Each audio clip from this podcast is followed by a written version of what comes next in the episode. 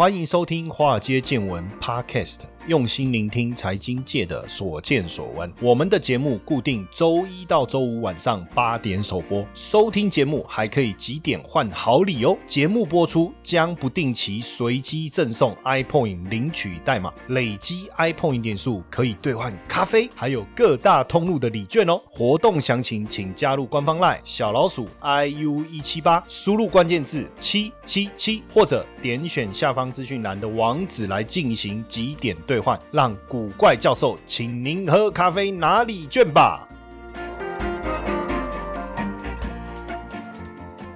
好，大家好，我是古怪教授谢承彦，欢迎大家收听《华尔街见闻》Podcast。今天呢，我想跟大家聊什么呢？因为我相信大家到了一个年龄都会去思考一件事情，就是退休。但我我常在想这件事，就是说退休，退休的定义到底是什么？就是说再也不工作就叫退休吗？因为我常听到有些人说：“哎，我四十岁就退休了。”那我就在想说，退休，那退休是说你是再也不工作然后你不再去做任何能赚钱的事情，还是说退休的定义是不再上班？那这样子不再上班就叫退休的话，那我老早就退休了，对不对？因为我我自己出来创业，这样算不算退休？好像也不行哦，因为你必须还是为了生活而去，不论不管你说是上班也好，工作也好，创业也好，或是用金融资产或是投资操作哈去做呃任何的赚取收入来源的任何一种方式，我觉得都还不算退休，对不对？那另外一种叫退而不休，哦，不是老不休，是退而不休。退而不休的意思是说，我可能从一个工工作岗位上退下来了，但是呢，我转为做别种事情。那这个事情呢，我想做就可以做，那我不想做也可以不要做，就我不用为了钱的这个压力、经济上的压力而固定的一定要去做什么。那这个叫退而不休。那还有一种叫半退休状态，就是他工作的时间比以前少很多，那他的收入呢不一定减少。但是他可以减少他的工作的时间，或者说他可以去选择他想做的事情，那这可能又又又是另外一种退休的概念哦。但是不管怎么样哦，如果我真的想要去过一个安稳退休的生活，我不知道大家有没有去算过，到底要准备多少钱哦？因为主计处是统计说，一个人退休平均的消费大概是两万块，那当然是以现在的生活水平啊，应该是说现在的物价水准了哈。那理想的退休生活低标是两万，但我不确定啊，因为你你退休以后应该就没。没有呃，还要为了工作应酬啦，或者是说你要去养家活口啊，或者是说你还要支付房贷，这些应该都没有了。最基本的就是说啊，我可能日常生活所需，或是我安排我自己出去走一走。你总不能退休每天都窝在家里，然后就一直看电视，从第一台转到最后一台，从最后一台再转到第一台嘛？那现在大家的这个平均余命这么长，身体又健康，那假如说我今天想要出国去走一走，我想要去看看我的这个朋友，跟朋友去聚餐，或是有一些户外活动。那应该都有一些支出要应应，那到底要多少？但是按照主计处的规划，其实是他说 B 标是两万，可是我觉得应该不止吧？为什么？因为好不容易退休，时间多很多嘛。那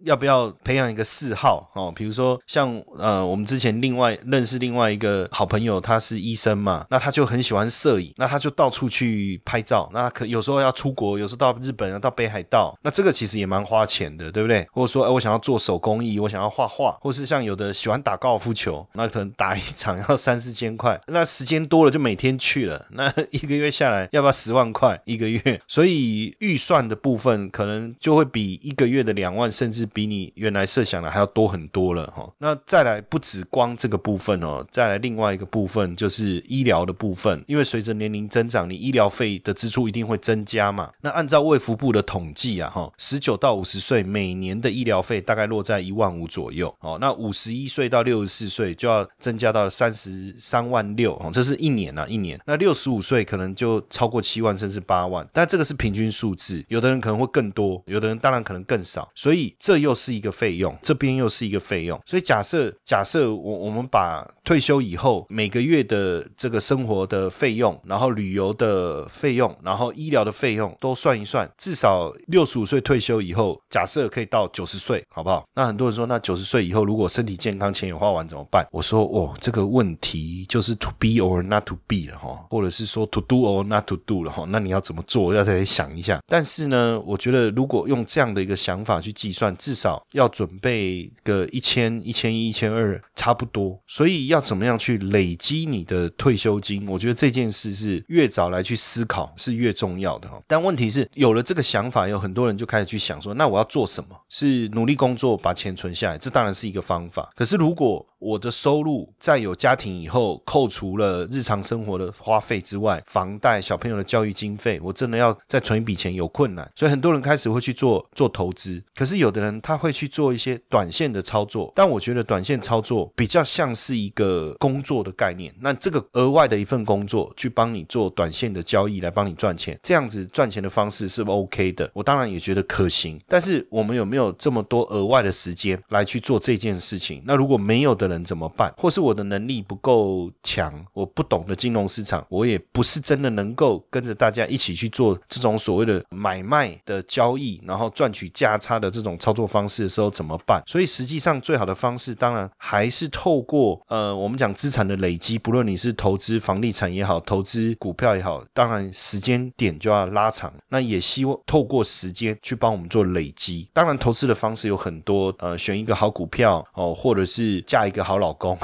然后或者是说养一个很很会赚钱的小孩哦，比如说依赖我的儿子，看你以后长大能不能多赚点钱，对不对？养儿防老，可是这个好像变数也都蛮多的哈。因为像我，我跟我儿子说啊，以后长大你你也不用想我的事了，我自己会处理，对不对？哦，他多开心啊！那其实巴菲特有曾经给过这样的一个答案，就是要大家去投资这个什么 ETF。那二零一七年的时候呢，巴菲特在播客下的给股东的公开信，当时他就有讲，他说长线投资人不要再去盲目的相信那些投资专家，你只要每年去买 ETF，那基本上就长期就能够创造出色的报酬了哈。那为什么巴菲特这么笃定哦？因为二零零六年的时候，股东大会当中他就提出了一个挑战，这个挑战是什么？他说，呃，用一百万美金来当赌注，来接受任何人的挑战。那你可以选这个十档避险基金的投资组合来跟 S M P 五百 P K 啊哈。那为什么他会用避险基金的投资组合说来跟 S M P 五百 P K，因为避险基金叫 Hedge Fund 嘛，哈，在基金里面呢，最厉害的经纪人就是去操作避险基金，因为避险基金它要帮大家赚的是什么？叫绝对报酬，不是说我一年可能帮你赚多少，而是我一定要帮你赚多多少，但这也不是保证的。但是为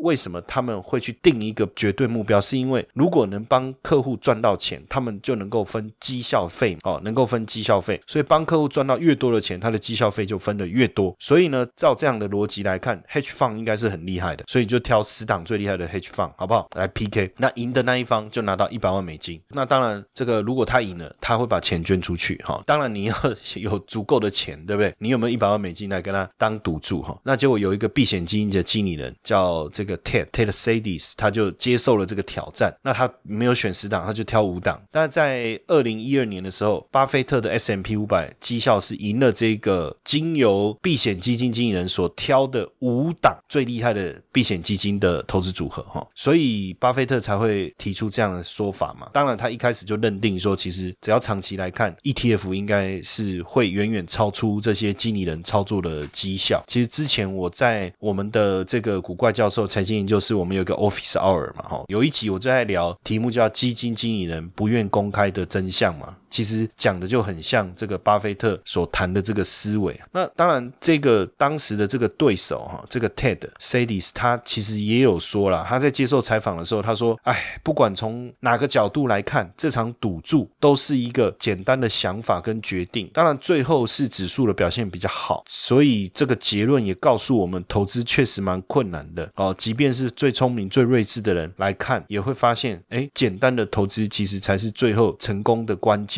那不管能不能接受，其实这中间一个。最重要的因素其实还是运气哈，因为投资这种事谁都说不准 哈。这个很有趣，这个是一个专业的华尔街的一个经理人，他也是没办法打败大盘。那所以为什么不直接投资大盘呢？那巴菲特跟这个经理人列了这个十年的赌约嘛，十年哦，我给你十年的时间嘛，我不是给你一年哦，我十年哦，不是说你赢一年就好，你要一直赢，一直赢，一直赢，十年后才是真的赢嘛。那到底这个差距有多大哈？实际上在这个过程当中，S M P。五百一开始是碰到金融海啸，当然就大幅度的落后哈。那二零一一年初的时候有赶上避险基金的投资组合，那绩效落后其中一档，但是到了二零一二年，整体的绩效的表现就非常好，一路领先到最后赢得比赛哈，赢得比赛。那巴菲特当然用了十年的时间，是二零零八年到二零一七年啊，去证明说投资绩效被动的这个 ETF 会胜过主动管理的避险基金哦，或者是这种我们所谓的共同基金。那当时这个巴菲特他在信中所公布的计算表啊，十年来的绩效是八十五点四哈。那对照这个基金的绩效来看，是美股的标准普尔指数的复合成长率是七点一啊哈。但是这个五档厉害的组合避险基金哦的这个组合是二点二，其实差异是非常大。所以确实哈，如果我们能够去投资 ETF，确实有机会来帮我们这个累积我们的财富。那假设说我一个月存一万，我就从二十岁存到五十岁，那报酬率不要多，就六趴就好，就是复合增长率啊。我们讲你赚到的钱你要继续投嘛，这个叫复利的概念哦，那就六趴就好。那你一个月存一万，一个月就存一万哦，去买这 ETF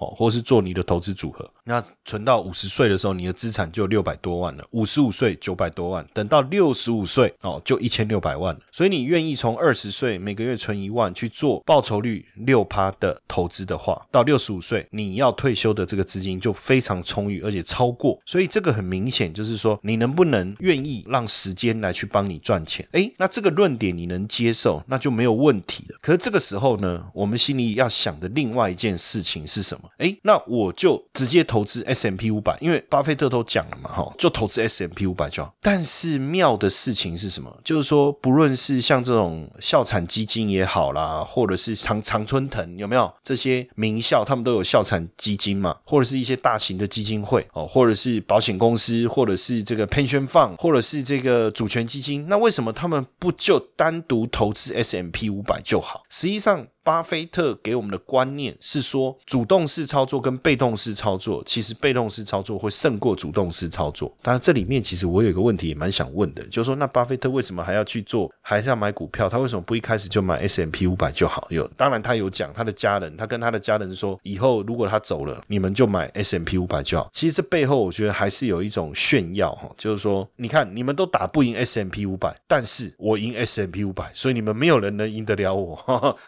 大概是这个意思。那因为我们都赢不了这个巴菲特嘛，哈，那我们就做 S S M P 五百就好了，对不对？好，这个是一个很简单，那就赢过大多数的这个主动式操作的基金了。但从这个观念再去延伸哦，又变成说，那我们要投资 S M P 五百。就好的话，这个论点是成立的。做被动式的投资，我们也接受。那为什么很多的这种大型的机构不做，只做这件事呢？其实这里面还是牵扯到另外一个观念啊，就是投资单一资产可能遇到的问题哈。那假设说我投资单一资产，比如说我就投资美股好了，那它的报酬率每年确实算下来可以有十趴左右的报酬率，但是标准差就是它的波动性呢高达十五趴。最大的问题还是在最大的跌幅，就是它可能产生的最大亏。亏损是五十趴。那如果我投资是债券，我就只投资这个美国十年期公债哦。那年化报酬率，因为我手上有一份资料，但是因为呃我自己没有再去更新这个绩效的统计哈。但这个资料做的是一九七二年到二零一五年哦，这个时间也确实很长哦，这个非常长的时间，因为四十四年哦。那如果是债券的话，它的平均报酬率是百分之八，比美股少一点点哦，看起来是还好。但因为你说少两趴应该还好吧，这个应该问题不大。但标准差呢也降下来，大幅度的下降到八趴左右。那最大的亏损呢会亏二十趴。但这里面有个问题，就是说美如果我投资四十年，我的美股报酬率一年平均大概落在十十十趴左右哦，十点四三了哈。那一百元投资四十四年会变成七千八百多块。可是投资十年期国债虽然报酬率只有少两百分之二点四，但是呢四十四年下来你的一千一百块只会增加到将近三千块，所以一年差个两趴三趴，其实还是有差的哈。那呃，如果你是投资房地产，因为房地产是单一房地产，我们很难去评估说你的房地产会不会涨价。所以假设我们投资的是综合性的房地产的 ETF 或是 REITs，我们就叫它 REITs，它的报酬率平均报酬率又更好一点，大概在落在十二趴。所以如果你是投资单一房地产，有可能你的报酬率会更好。这个也是为什么很多人会觉得说投资房地产比较好，但是这个也是一种幸存者偏差啦，因为有投资房地产觉得比较好的那些人，他站出来分享。但投资房地产其实没有赚到什么钱的人，他也没有特别来去分享，你就会觉得投资房地产赚的比股票多。但是我们从 REITs 这个指数来看的话，报酬率是十二趴哦，标准差更大了哦，大概十七趴。但是遇到这个金融风暴或者是市场的一个金融风险的时候，它最多也会赔到六十八趴哦，这个确实是一个比较大的一个问题哦。所以投资单一资产其实最大的问题还是面对当在某一年，比如说像二零零八年呐，或是二零一一年呐，或是两千年这种黑天鹅发生的时候，你的资产的减损的幅度会非常惊人哦。那甚至按照过去，比如说以过去来讲哦，一九三零年的时候，股市的跌幅还高达八十帕哈。一九三二年的股灾，那你说以后都不会再遇到吗？我们没有人敢说得准。但是假设我今天是很长期的投资，这八十帕对我来讲，我应该是不用管它。那假设说你没有做逢低加码的话哦，那你就是等它涨回来。那跌很快嘛哈，跌八十帕很快。但是如果要涨回来，我们当然以平均报酬率百分之十来看，就是如果我我进场。以后赔了八十趴，然后之后它每年会涨十趴，因为这个是市场的平均报酬嘛。那花十七年的时间，你才能回到原来的这个资产哦。所以这个基本上就是我们在讲投资单一资产可能遇到的一个最大的一个风险，这个就是我们特别要去注意的。对于保守又想资产稳健成长的粉丝们，使用零死角 ETF 增长术，可以帮助大家在任何刮风下雨的情况下，资产都能获得完善的保。零死角 ETF 增长数引进多元的资产组合，运用股票、债券、黄金还有商品的比例调配，打造一专属于你个人的投资组合，可以应对不同的经济状况，无论是牛市、熊市，甚至是猴市。经过实际的模拟，零死角配置在股灾时抗跌，上涨时也能打败大盘，完全无需担心。简单易学易上手，同时破天荒的大神谢承彦博士还将为各位财务见证优惠募集方案。倒数计时中，赶快点击下方文字，链接到课程说明页面。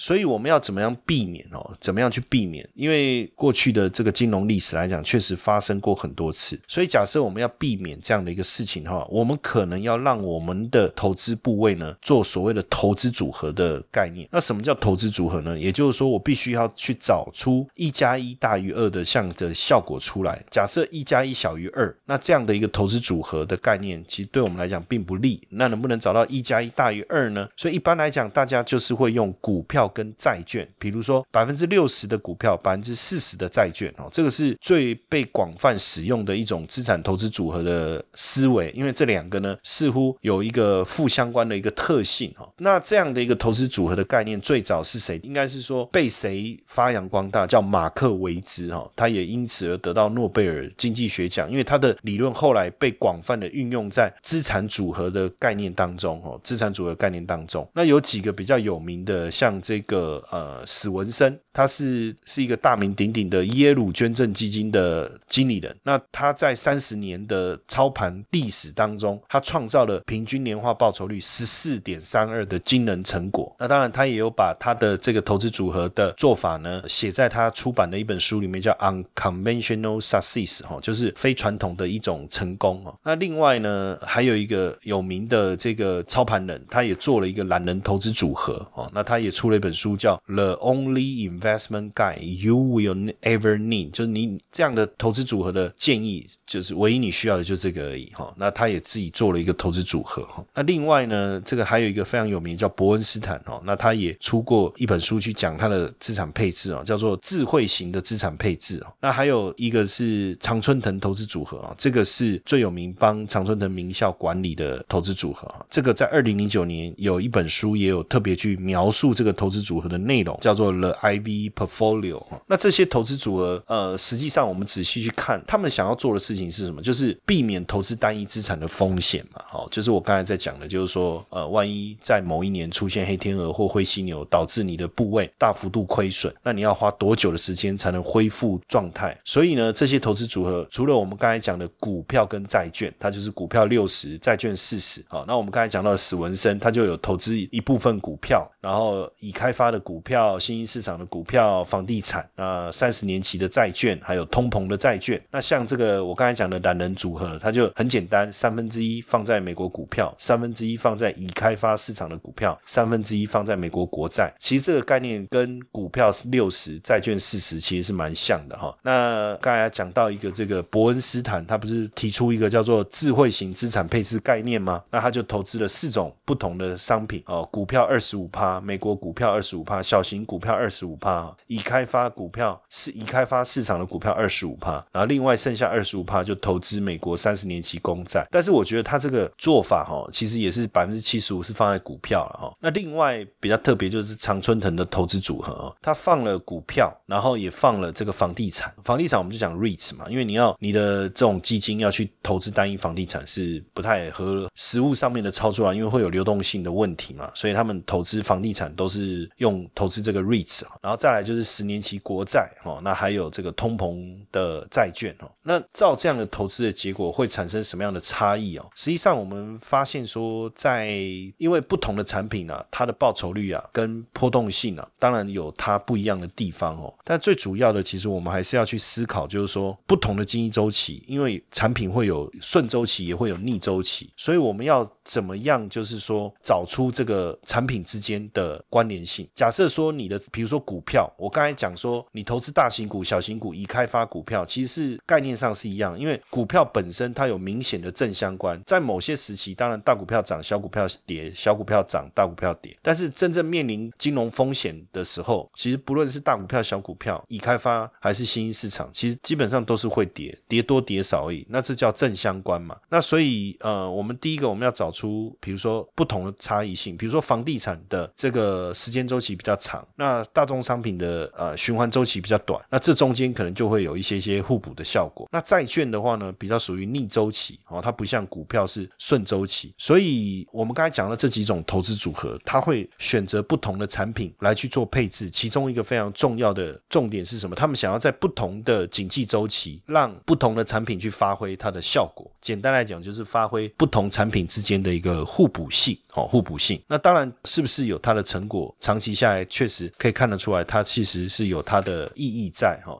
但问题是，就是说我要怎么去配置这个比例？你会发现，比如说像我刚才讲这个懒人组合，它投资三种不同的，它就各三分之一。那常春藤它投资五种，它就各二百分之二十。那伯恩斯坦它是投资四种，就各百分之二十五。但是像史文森呢，他做法就是有的这个高一点，有的那个低一点。那这个比重要怎么决定？当然有它的一个原因哦。但基本上，当然你说越决定的因素如果要很复杂，我们一般要复制也不容易了哈。所以其实。平均，比如说我投资四个，各百分之二十五，最后的成果也不见得真的会产生很大的差异哦。那只是说，我们想要去验证的事情是什么？倒不是说报酬率跟标准差，因为我们刚才讲的这几个产品啊，哈，我跟各位分享一下他们的平均报酬率哈。也就是说，我只投资美股或是我股债的投资组合，那跟我用史文森或是懒人组合，或是六十股票四十债券，或是伯恩斯坦或是常春藤组合，我们发现其实他们的报酬率都没有差异很大，所以表示经过这样的一个组合以后，并不会让我的报酬变差。但是我们发现，单独投资美股的标准差，就是那个报酬的，就是你的波动嘛，就是我们叫风险然后这个数字要越小越好嘛，哈。就说在我们发现，不论是单独投资美股。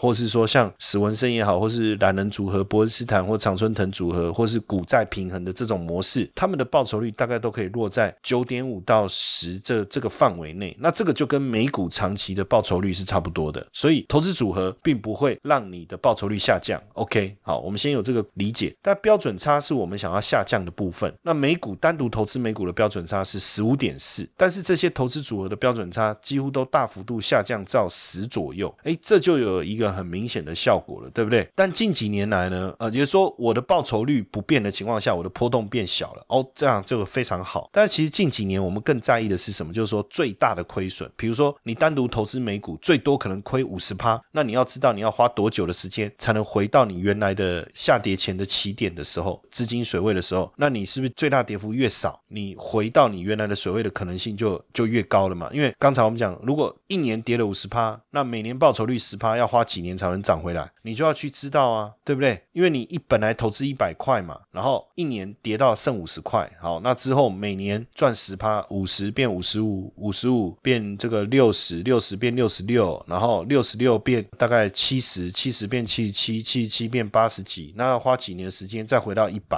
对不对？这是一个漫长的过程，是不是？大家真的都能够去忍受这个过程，那是另外一回事。所以，我们就要去看投资组合的最大的亏损是不是是能够大幅度的下降。我就举个例子哦，比如说一九七六年十二月底那一次的下跌，美股跌了十四趴，但是像我们刚才讲的常常春藤的这个投资组合，它反而上涨了七点八。那像一九九零年五月到十月的那一个这个美股的大跌，哦，美股跌了十四快十五趴，但是常春藤这还涨了零点七。然后像这个一九八七年八月到十一月的股灾，美股跌了三十趴，但是常春藤这个投资组合只有跌十一趴。那像两千年的时候，美股的投资组合是跌了四十四趴，常春藤的投资组合只有跌十一趴，就少很多了嘛。因为跌越少，你撑过去的可能性就越大嘛。但是两千零七年十月底到两千零九年二月底的这一波风暴，美股跌了五十趴，常春藤的投资组合还是跌了四十四趴，就是哎，就是说过去的不错，但这次还是稍微差。差一点，但是整体来讲，就是说至少它抗风险的能力还是很强，对不对？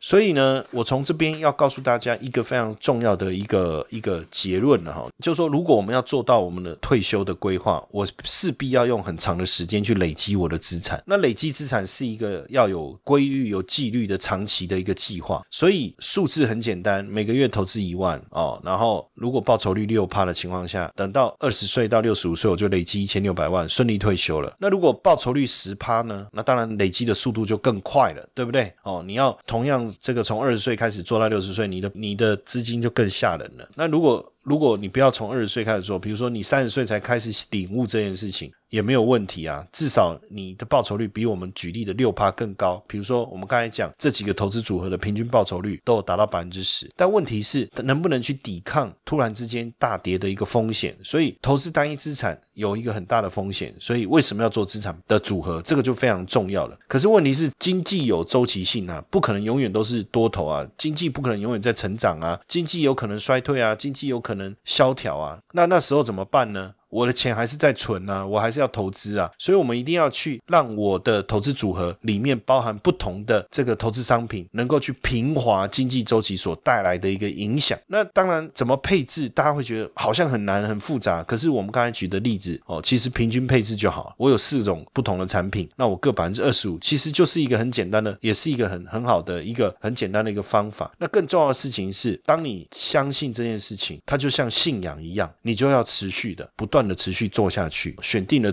这个策略，你当然要先检验嘛。你也不是说傻傻的这个，就是说，哎，你要去高雄，往哪边走？往那边走，那边是哪边？啊差比，反正一直走，总会到高雄，不是这样嘛？滴滴干，一滴干，干对啊，都高啊。这个还真的像，不是像吴宝春讲的嘛，对不对？你一直走就会成功。那所以呢，你要的做法就是说，你要先仔细跟完整的验证。确定了，没有问题了。那当然，这个部分我们做了很多的资料，也帮各位来去做检视嘛。也也希望大家能够去理解我们所谈的这个想法。所以，假设今天这个内容你觉得哎觉得不错，这个概念来做退休规划，或是你为十年后要创业，你要做资金的累积，你觉得这个想法不错哦，那也想要更详细的去了解，我我也欢迎大家来跟我们索取这个懒人包哦。那这个懒人包你要怎么索取哦？就是加入我们的这个赖好友。小老鼠 iu 一七八谢承彦古怪教授的官方 line，然后你就输入这个关键字 ETF 哈 ETF 哦，所以你要先加入我的 Lie 小老鼠 iu 一七八，好不好？然后输入 ETF 哦，那我们你就可以去拿到这个懒人包，